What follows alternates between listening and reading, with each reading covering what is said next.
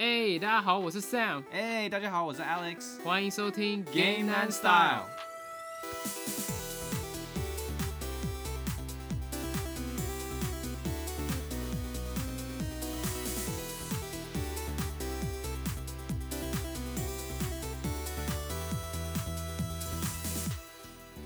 我觉得现在大家最期待的游戏应该就是《艾尔登法环》吧，因为几天前他不是在网上公开了一个大概长达十五分钟的那个实机游玩画面嘛，哇，嗯。网络上的人对这一段画面真的是非常非常满意。对，真的，我隔天起来看的时候，全部都是不管是官官方的一些媒体啊，或者是一些你知道嗯。国外的那 YouTube 上很很多人很爱做那个 reaction video 嘛，叫什么？反应影片嘛，哇，好多啊，超对对对级多的。，而且我觉得这个画面它比上一次我们看到画面还要再好很多，因为它其实最大的卖点就是一个开放式世界的魂系列游戏。嗯这有点像那个《萨尔达旷野之息》，那个时候大家还是很期待一个开放式世界的萨尔达，嗯就跟现在一样。，对对对，它里面其实有演示到，不知道之前有没有，就演示到地图嘛。然后一刚开始是呃什么都没有，然后你要慢慢去收集地图的碎片啊，然后把它拼接成一个很大的地图。然后它里面你还可以放一些就是标志，然后你到了你的实际画面看了以后，你还可以看到远处有你标志的那个地方，就很有那种哎，什么叫地图的碎片呢、呃，就是地图其实一刚开始是什么都没有的，然后他在里面他要解释，就是你会去找到一些他说 map fragment，所以我觉得我就把它翻成应该是地图的碎片，然后你会慢慢拼拼拼，然后你会把这整个地图给拼起来。哦，所以你拿到的碎片越多，你可以探索的地区就越多吗？我不知道你没有拿到碎片能不能探索，它里面好像没有讲，但是你拿到这个碎片以后，你拼进去，你就会看到这整个地图的的，就会看到这整个地图，就有个有有点像一个地图整个被开起来了。其实跟那个跟塞哦，OK 塞尔达里面不是你要去那个塔，然后去开那个塔嘛，那个塔就会把这个地图开起来嘛。我觉得有点像这种感觉。哦，OK OK OK，对，就是把地图的全貌都开起来嘛，有点像那种刺客信条，你要爬到那个塔上面，然后就会开启这个地图，把那个游戏里的那个雾给开启嘛。对，类似像就是地图上面的雾，我觉得是这样子啦。就上面我看到的是这样，然后我觉得最酷的是，你可以在地图上面做标记，然后标记，然后你到了实际的画面以后，它那个标记的地方有一道光会从那个地方射上来，就让那样让你有一种很开放式的感觉，你知不知道？就你你放在很远，哦你可能在远方放一个标记，你要去那里，你实际的画面里面你可以看到那个地方，你可以直接走过去。OK，, 至少让我对，这个个就是开放世界它的的一个代表。我觉得。得它它那一嗯幕让我有点震震撼到我。觉得就是加入开放式世界在这个魂系列游戏是一件非常好的事情，它可以让每个玩家的体验变得不一样。因为开放式世界嘛，就是每个玩家可以选择的路都不一样，说不定他们打怪顺序也会因此不一样，嗯，然后每个人的玩法也会变得很很不一样。我就觉得，哎、这个这个想法真的很酷，对，有可能哦。非常非常期待这款游戏啊！很快，大概二月吧，二月底啊，很快。虽然好像说被对啊 delay 一点点嘛，但二月很快很快。哎、我看完这预告，我就很想买那个典藏版哎，版。我有看到。哎，我想要他那个那个叫什么那个模型吗？我对那个模型最有兴趣，哦对对对但我其实对那个它还有一些书啊什么的，我对那个书还好，因为书很重。但我觉得那模那个模型很酷，所以啊不知道。我本来想说，如果就只有一个版本，然后就是便宜点，有多加那个模型的话，我还蛮感兴趣的。但还有那个书不，可能啊，模型一定是放在最贵里面。没有，它还有个更贵的。对，但还有个更贵的，你知道吗？一个什么 premium 的那个什么，全世界只有几份而已，还配了一个那个头盔，一个一比一的头盔，我不知道你有没有看到。哦，那个就算了啦，那个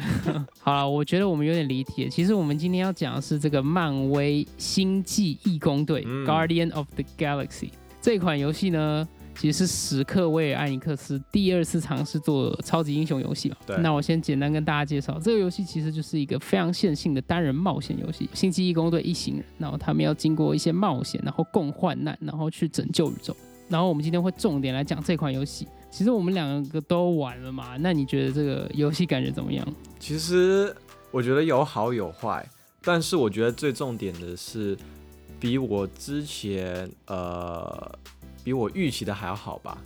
因为如果大家有在听我们的 podcast，对对，我们要先来说一下这个背景故事哈，因为其实这款游戏大家都是非常非常不看好了。为什么？因为之前时刻威尔艾尼克斯上一款的超级英雄游戏这个漫威复仇者联盟嘛，嗯。它的评价非常非常差嘛。嗯。然后其实他原本是想要做一个单人冒险游戏，可是他又强加了那种刷宝游戏在里面，嗯，然后两个游戏就合在一起就很怪，然后大家玩下来体验就是非常非常两极啊。对，然后最后他们最后那个刷宝系统也不是说做的特别好，我我看下来是这样，很多很多评论都是这样说，对，就是这个机制做的不是很好，然后奖励也不是很好，嗯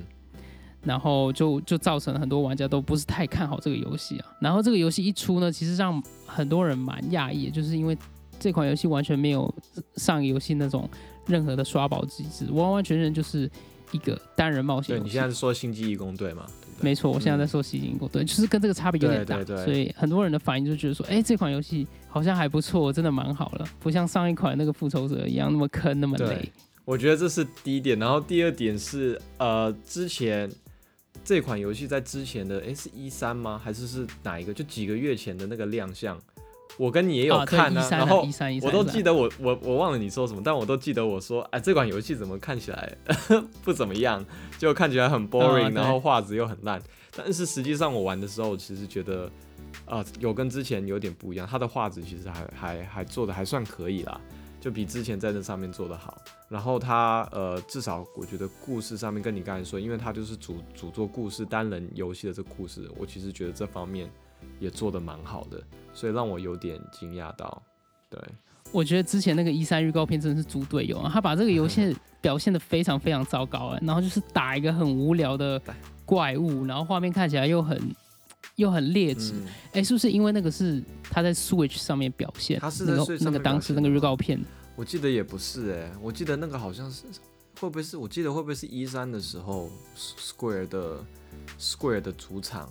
就是 Square 的那个 Square 哦，好像是，对，好吧，反正我就觉得他们还没有打磨好，然后就把这个画面拿出来，然后就让人家印象很差，然后很多人一看就忘了，你知道吗？嗯然后甚至还有很多人就不知道这个游戏有出，他说啊，又有另外一款漫威游戏，对，反正我们等下可以再深而且在台湾它完全没有任何宣传，哦，在台湾都没有至少我没看到啊，超级没有任何宣传。啊，到底？国外还稍微有一点，嗯。可是真的是很少，少的可哦怜、欸，那真的是哦，那真的是蛮可怜，可惜啊，蛮可惜的。可惜啦不过其实我玩下来跟你的感觉一样，我其实是蛮讶异，就是在二零二一年，就是这种受到疫情影响的时代，还有一款。还有一个这么良心的工作室会做一个纯单人冒险游戏，嗯我觉得这是让我很讶异，而且里面的内容还不是很很随便，你知道，就是看出来他们是很用心在做。对不过它里面也当然有很多缺点，等一下我们会一一展开来讲。哦，这个游戏其实在我的 YouTube 频道，呃，游戏神采，我有讲这款游戏。嗯如果大家想去看画面的话，可以去看一下我的影片。嗯好，呃，那个连接资讯会放在我们 show note。这个工作室叫做 Adios Montreal，、嗯，而且这个工作室不是做漫威复仇者联盟，对我后来才发现，我后来才发现哦，他们是做那个 Tomb Raider 的，对不对？因为对哦，古墓奇兵的嘛。对，这个 Idios Montreal 最最让我想到的就是这款游戏。那他，嗯然后还有做那个骇客入侵嘛？虽然骇客入侵我没怎么玩过，然后哎，他们还做什么游戏？好像就这这两哦，还有一个叫 Thief，但 Thief 我就没玩过了，是不是叫盗贼？哦，对，那个那个更，更久之前了。久之前了。我觉得它主要的代表作应该就是这两款游戏了。所以我听到这个工作室，我其实松了一口气。哦，不是那个做复仇者的 Crystal Dynamic，好险不是他们。对，刚才前面说这个游戏让我比较惊讶的是故事嘛，那他在他的呃玩法上面，我其实觉得用一个一用一个最简单的字来说，就是它有点像那个《最终幻想七》的那种感觉，就是它是有点像那种一半的 action，FF 七吗？对，FF 七。它有点像一半的 RPG，但是又一半的是那种可以招指令队友去做一些事情，其实有一点像 FF 七但是我又觉得稍微的有点粗糙。就如果我要硬要比较的话，我觉得还没有 FF 七流畅，我觉得这个是比较可惜的。对，但其实后面因为你队友会越拿到越来越多技能嘛，然后你可以指定他们做很多不同的技能，然后可以去叠加一个他们有什么 break 系统啊，跟呃一个加成的一个系统。其实我觉得还是呃稍微可以，就是从这上面会有一点乐趣啦。但我觉得整体来说，我觉得那个深度有点不够，我觉得在这上面啊。然后呃，我觉得它整体的看起来的画面，我觉得也很好。对，画面也让我有点惊讶到，我觉得画面其实也很不错。嗯，对，我不知道嗯你在这方面是怎么想，但是它因为有很多不同的场景嘛，然后又在外太空这种很科幻的场景，所以我觉得它的画面也有有让让我惊艳到。它的游戏玩法很像早期的秘境探险，嗯非常非常像，就是超级线性的。嗯然后你可能到一个呃比较宽广的一个区域，然后拿一些隐藏的道具啊，然后一些升级的东西。对，然后呃，我觉得它比较可惜的地方就是它的它的战斗，我觉得它在推进剧情上面啊，就是它的那个节奏上面都都抓的蛮好，可是就是。每一次一到战斗的时候，就很拖累整个游戏、所以你反而觉得只要战斗就会拖累到你的那个感觉。对对 OK，我们现在讲一下战斗好了。其实就像你刚刚说的那个，其实这个游戏的战斗方式，它大部分都是要指挥你的队友去进行攻击，然后每个角色它有四种不同的攻击的方式，然后星爵自己本身，哎，对对对，我们操控主的是星爵，然后你也只能操控对它。那星爵本身自己也有一些攻击的方式，还有招式。不过我其实看得出来，这游戏非常非常就是鼓励你去使唤队友攻击嘛。这个游戏鼓励你去用技能，我觉得就是普普攻没什么没什么伤害。对啊，对对啊除了我们等下可能会讲到那个元素枪，但那个可以等下再讲啊。但是现在普攻，我觉得基本上就算你队友的普攻，我觉得也没什么攻击。就是你如果就在那边射射射射射，基本上没有任何的没有任何鸟用。我觉我觉得队友根本没有普攻吧，对哦他们根本就没有。你会看到在那边挥刀，但其实是那个血量到底有没有扣，我我其实也没呃注意对对。对对但是那个技能你一放下来就哇，就就就就开始很厉害了。可是我觉得星爵他的攻击力实在是太低，如果他不放招的话，对，就是你普攻，然后就是远处拿那两把小枪射，真的是超级超级烂的，很像那个什么《植物大战僵尸》里面那个豌豆射，我觉得比豌豆都还要。攻击力超低抓痒，哎。尤其是你打那种比较大的啊精英的怪兽，哦，真的是非常吃力。其实我我你讲到这里，我甚至于认为，呃，玩至少我我是玩普通的模式，我觉得玩普通模式的话，你不要你就是不用射，你都不要射，你就是有技能你就按，你就可以破关了。我觉得可以哦，就是因为它里面的技能也没有 C 呃不是没有 CD，没有不会消耗任何的呃它没有什么魔法力还是什么的，不会消耗任何的数值，你就是用了以后你就等一段时间你就哦，用对。对对对，那你射你也不会减 CD 还是什么，所以你就是一直用技能，一直用技能。那个射的话，只是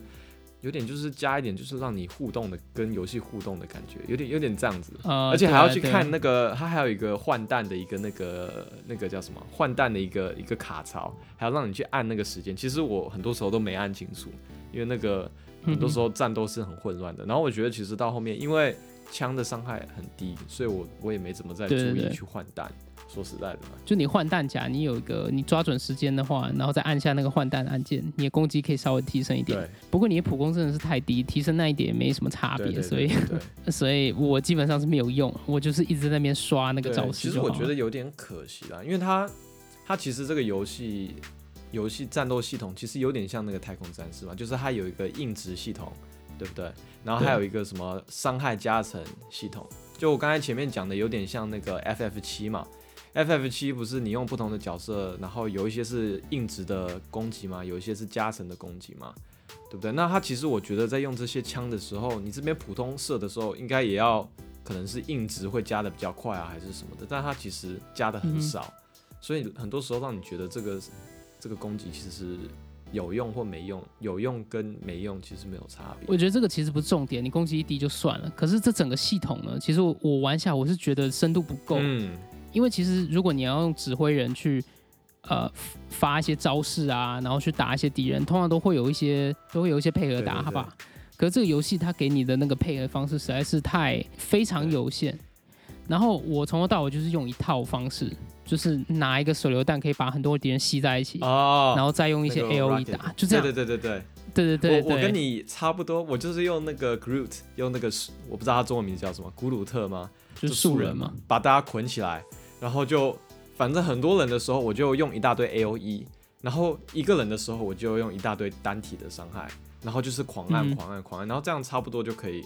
破关了，就就大概是这样。对对对，我觉得他没对对有对很逼玩家要使用这个 break 跟这个伤害加成的。你知道伤害加成这个东西，我是打到我打到快到一半以后，我才知道有伤害加成这个东西。就一开始打它伤害加成是一个什么血条上面有个骷髅头嘛，然后就是乘一嘛，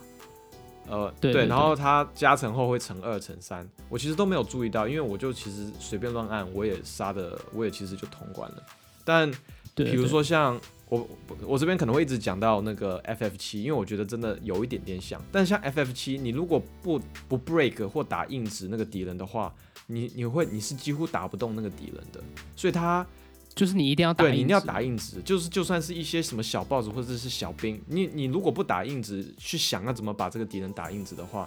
你会打不过，你可能会甚至于会死掉。但是这个游戏没有逼玩家到这种情况。那你没有逼玩家，玩家随便玩也过，那就会导致我根本就没有完全的了解到这个战斗系统，然后所以就我没有去认识，我没有去，就我没有没有失败嘛，失败我才会去想到底是什么问题，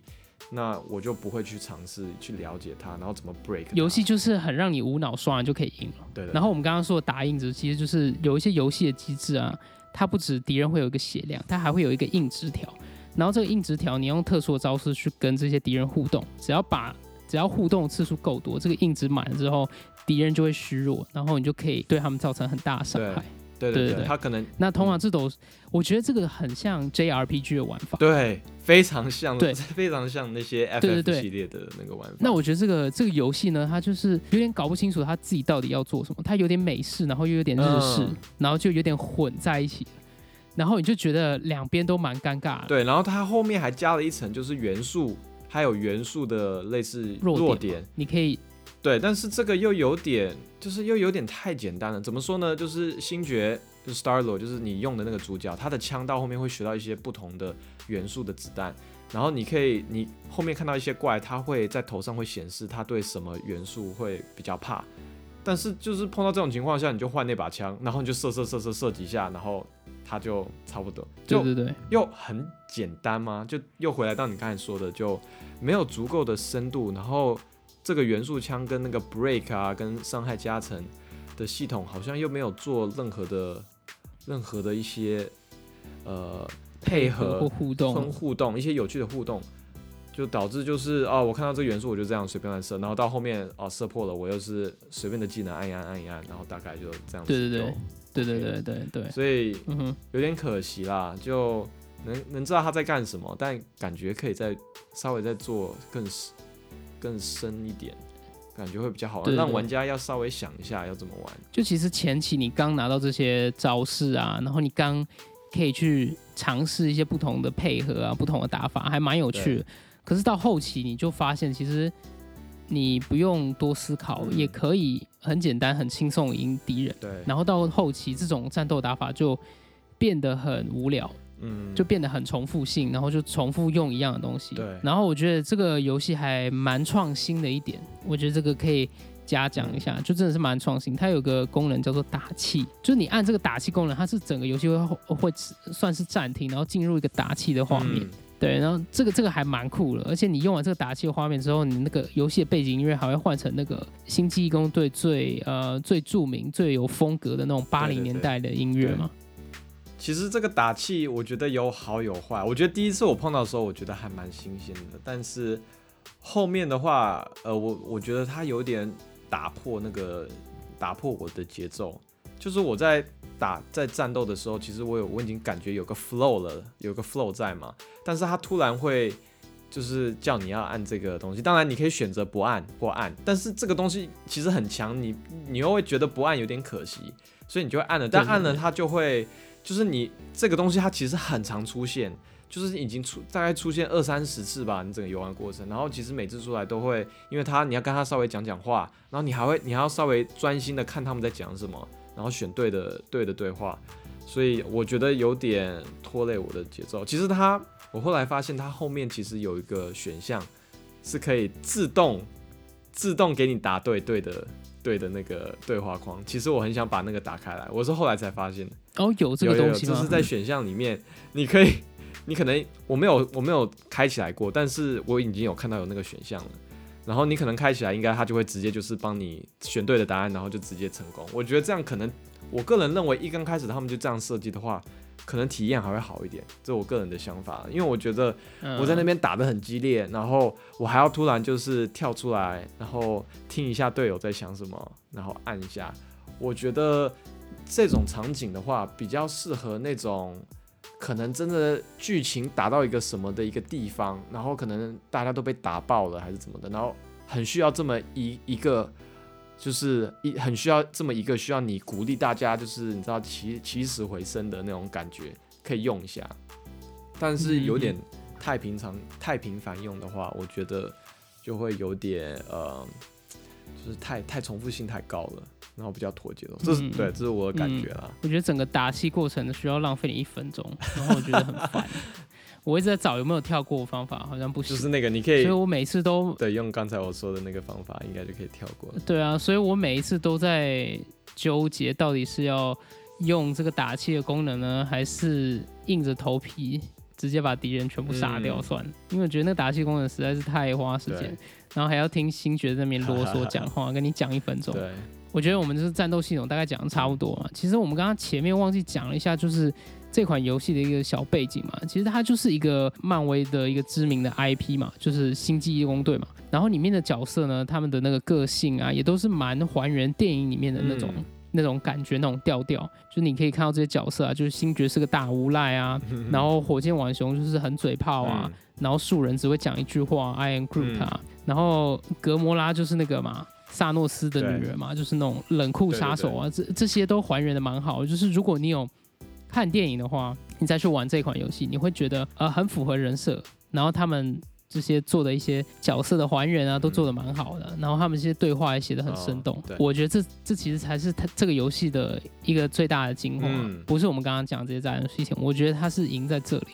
刚才你讲这个，我其实觉得 Drax Drax 呃德克斯是德克斯，我觉得德克斯跟电影比较不一样。其他的我觉得都蛮还原的，但我觉得不一样，我觉得是好的不一样。德克斯我不知道在游戏，他在电影里面他是一个很壮、很冲动的那种角色，我觉得，但是在游戏里面他比较，他也有冲动的时候，但他比较像是一个读书人吗？然后他用的，你有没有发现他讲话的时候用的单字都是那种很。很深奥的单词，就是他讲话都文绉绉的。对对对对对，然后然后他也没有比较没有幽默反正德克斯他就很好笑，我觉得他承包了整个游戏的笑点，他就只会以字面意思去理解人家说什么，所以他不懂任何任何比喻的东西。对对对，就这种角色就特别的好笑，但是他其实很聪明，他其实很爱看书诶，在这个游戏里面。你如果在那个游戏的刚开始的那个画面，他是在看一本书的，就其实他是一个很聪明的人，但又很壮，但是又 get 不到人家的笑点，然后讲话又很直接，就这个角色的这个这个设定其实很妙，我觉得还蛮喜欢他。然后其实大家看《星际工队》都知道，这里面的角色超级会嘴炮，然后会互相骂来骂去，然后这个游戏不外乎也是充满着冲刺的这整个东西，所以整个游戏大概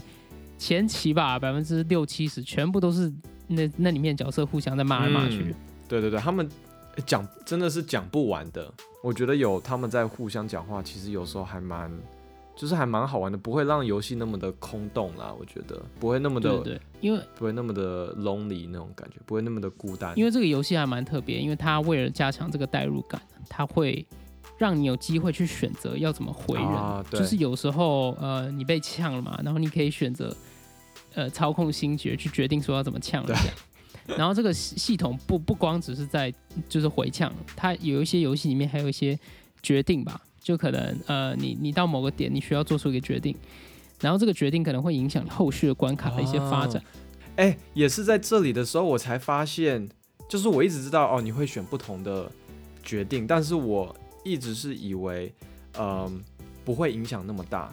直到就是其实前几天我在就是看一些人在玩，然后我才发现就是我才我才看到就是说，哎，这个地方我怎么没玩过？但是他明明已经他玩的还比我前面啊。结果我在那边看来看去，我才发现哦，原来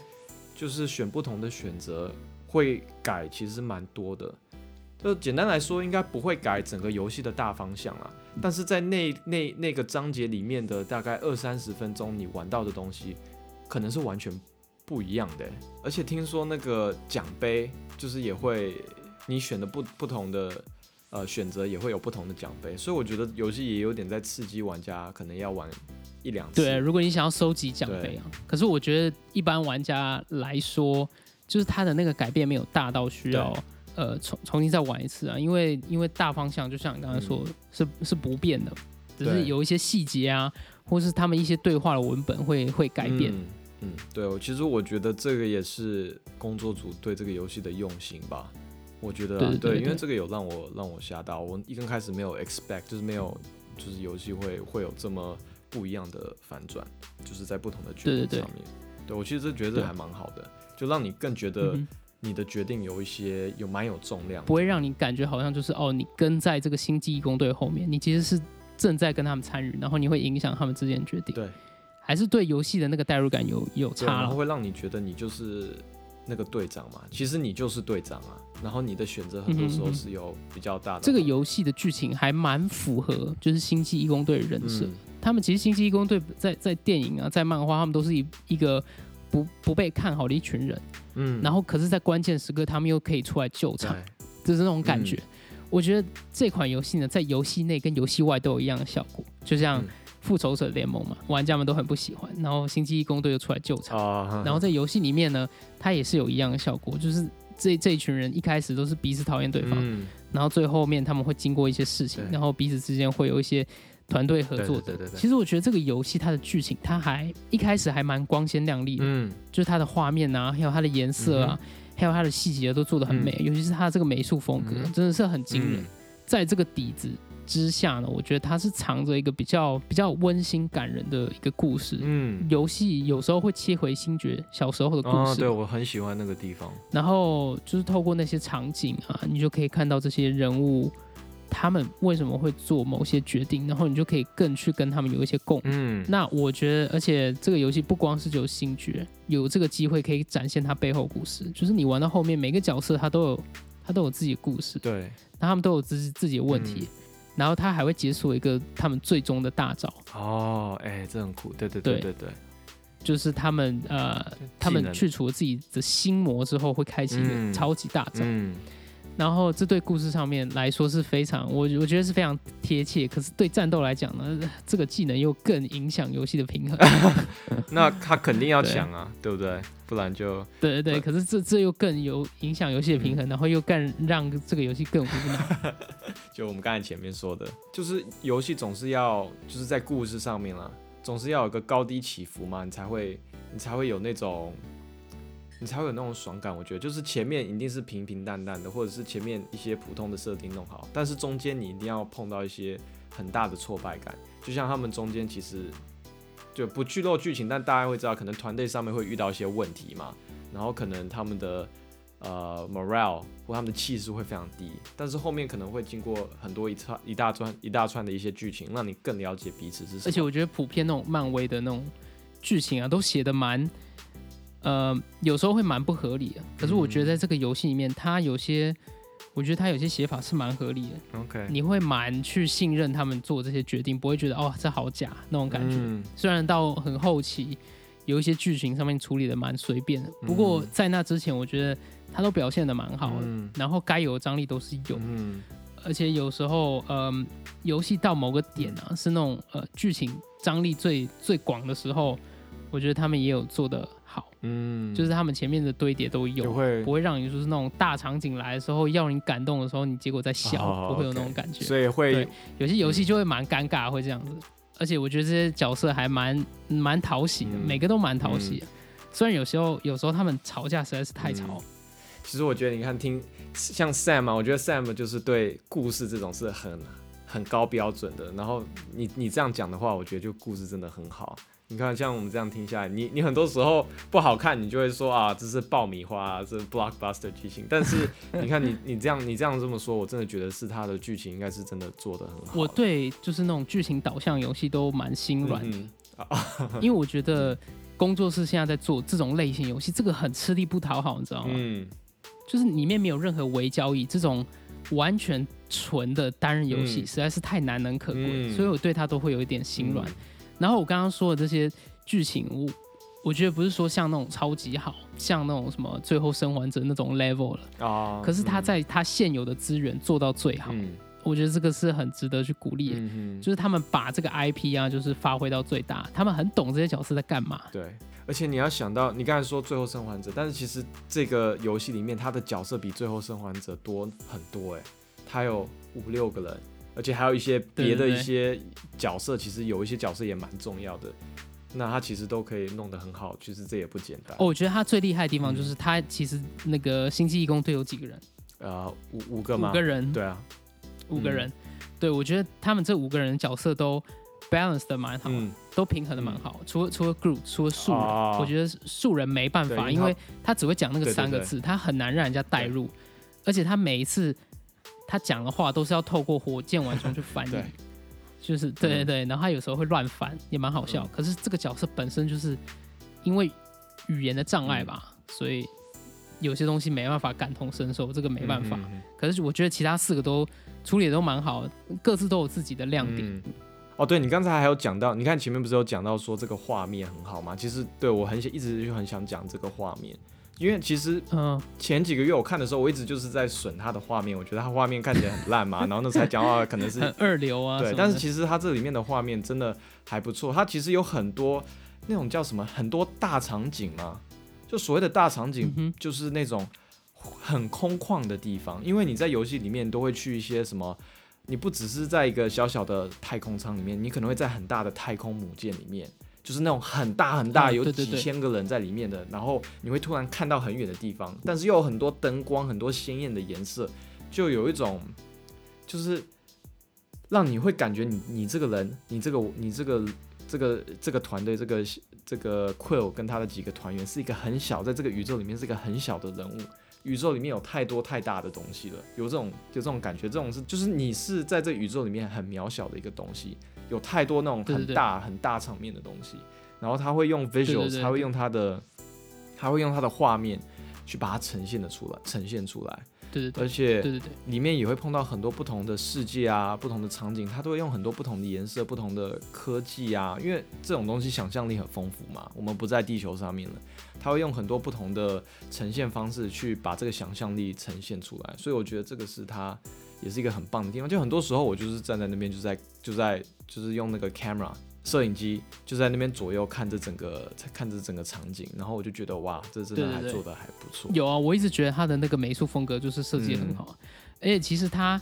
呃，这整个游戏它它的时长蛮长的，我还蛮惊讶，就是有好几次我都觉得这游戏要结束，而是哎后面还有很多内容，这还蛮佛的，蛮佛心的。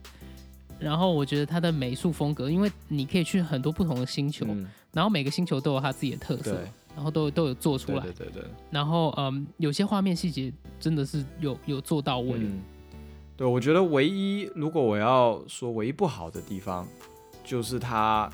呃，它有一个那个嘛性能模式跟一个呃画质模式，应该这样说，啊，又来！我最讨厌现在游戏在搞对对对这个东西了应该是。对，应该是说，可能现在 PS 我我我们两个都在 PS 五上面玩的嘛，可能现在在主机上面可能没有办法十全十美，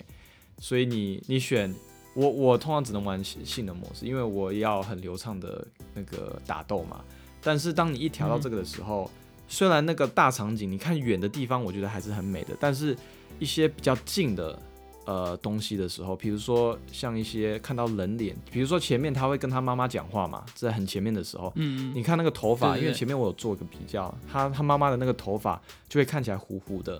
那相对你如果改成那个画质模式，它头发就会看起来更顺，但是就会比较卡。对，那你如果是在，是有差，我觉得有差，我觉得还是有差的，而且差别有点大。就两个差，嗯两个的好跟坏差别都很大，一个就会变得在我眼里我就觉得卡卡的，另外一个就是画质上，尤其是那个脸部的部分，呃，就会变得比较没有那么的细节。对这个我是觉得唯一比较可惜的地方。但是大场面的一些，就是一些呃场景啊，我觉得我没有看到太多的不一样，所以我觉得还是 OK 可是这个游戏的那个它的脸部捕捉系统，我觉得做的还是哦，对对对对，捕捉系统我觉得嗯是另一个东西的，但捕捉系统对我觉得讲的很好哎，尤其是我每次在看那个主角，就是那个星爵在讲话的时候，我都会一直在看他的嘴巴，就是他、嗯，对对。他嘴，巴就是动的，就是跟那个英语配音，就是很多时候都对的刚刚好。然后我就觉得，对对对还蛮用心的。就我之前有看别的评测家讲到，特别讲到他们的对嘴，其实做的算是游戏里面做的算比较好的了，而且这个还蛮重要的，因为可以让你觉得这个人就是真的一个人嘛，这种感觉不会让你觉得这是游戏。嗯，对对对，我觉得有一个蛮蛮细节的地方，就是他这个脸部的那个捕捉啊，嗯它不仅是用在他的 CG，嗯哼，就它的过场动画，它其实游戏里面内部的时候也会用到一些东西。因为其实有很多游戏就是它的过场动画是一种捕捉系统，然后在游戏当下又是另外一种捕捉系统，甚至没有嘛，就会很突兀嘛。就像那个之前那个质量效应仙女座哦，就是我的脸很累什么的，就是脸瘫女之，就是这个游戏没有这个问题。我觉得他在一些战斗过程啊，或是在太空舱跟大家闲聊的时候，他的那个技术也是有用过，就看出来是有有用心在做。里面真的还蛮多这种，因为里面对话很多嘛，刚前面说的，然后很多要你选择啊这个选择，其实很多时候会有很近的特写嘛。那对对，而且不只是刚才我说主角弄得很好，但是其实像火箭啊或其他一些角色，其实也都做的都蛮好。OK，我觉得星际义工队他们其中一个蛮大的特色就是他们的音乐。其实看大电影大家都知道有很多充满八零年代的音乐，然后星爵都会带着一个旧型的那个随身听吧，就可以放卡带的。然后一样的这个游戏呢也是充满很多八零年代的音乐。呃，对，然后呃这个游戏还蛮细心，就是他们有为了这个游戏。做了一个假的乐队，叫做星爵乐队，也就是这个版本这个宇宙的星爵，他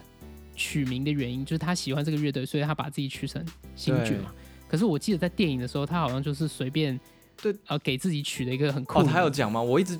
就觉得电影从来都没有交代过这件事情，然后在想，哎，是不是这里就。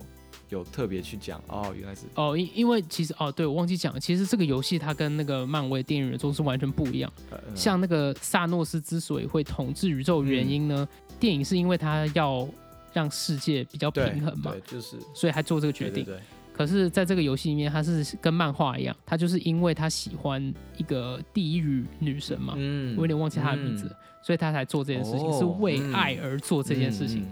所以呃，整个设定也是不太一样，对，所以就是它的音乐呢，就是很多八零年代音乐，可是很可惜，这些音乐你要在游戏中听到的话，你就一定要用那个打气的功能。对，它有时候会出来，但是又比较少。对，然后你要用打气的，对，用打气的那个，蛮可惜被被压在那个打气的后面。哦，但是这边我要吐槽吐槽一下，就是你用打气的，它有时候会播一个完全不搭配当下的气氛的那个音乐。就是，当然这是一个经，可能会给你个八八零年代经典的音乐，但是可能是一个很很 chill，一个很随和的音乐。哦，你在一个激烈的激烈就要来一点激烈，你要来 rock 啊，或者是来一个很很很 disco 啊，或者是很很那种电音那种类类型的。结果他可能就会来个 jazz 啊，或者什么的，就就可能不小心抽到那首歌，你就会 你会觉得哎，好像不太对对，不太不太对。对，因为你用完打气功能，它是随机。放一首八零年代音乐，可能会跟当当下的情境不太一样，就会很奇怪。对，这个是比较可惜哦。还有另一点，我想说的是，这个游戏，你如果想要去看这个游戏这些音乐在游戏里面怎么去呈现的，其实你上，要是你上 YouTube 的话，可能会看不到。对，因为这很多游戏都是那个嘛，都是有版权的嘛。对，然后我发现其实很多 Streamer 他们就是很多。放这些影片上去，实况对实况组他们，他其实是游戏里面有一个什么直播模式嘛？那开了以后，他就只会播那个 Sam 刚才你提到的那个 Star Lord 的那个那个，就是他们自己做的那些曲子。那你听的这些八零年代的音乐应该就不会有了，因为会侵权嘛。所以这就比较可惜，你可能就你要自己去买。这个游戏，然后自己玩，你才可以真正体验到这种哦，边打然后边听 OK OK。不过这也是对那个实况组是算蛮友好。对对，我觉得这还不错。总结来说呢，我对于这款游戏我是蛮意外，然后我也是蛮满意的。尤其是像我刚刚一直在说，我对这种单人冒险的游戏我就特别心动。然后在这个二零二一年充满疫情的时代，还可以看到这么一款游戏。我真的觉得很棒的，像是挖到一个宝藏，你知道吗？因为我一开始觉得这个游戏就是粪 game，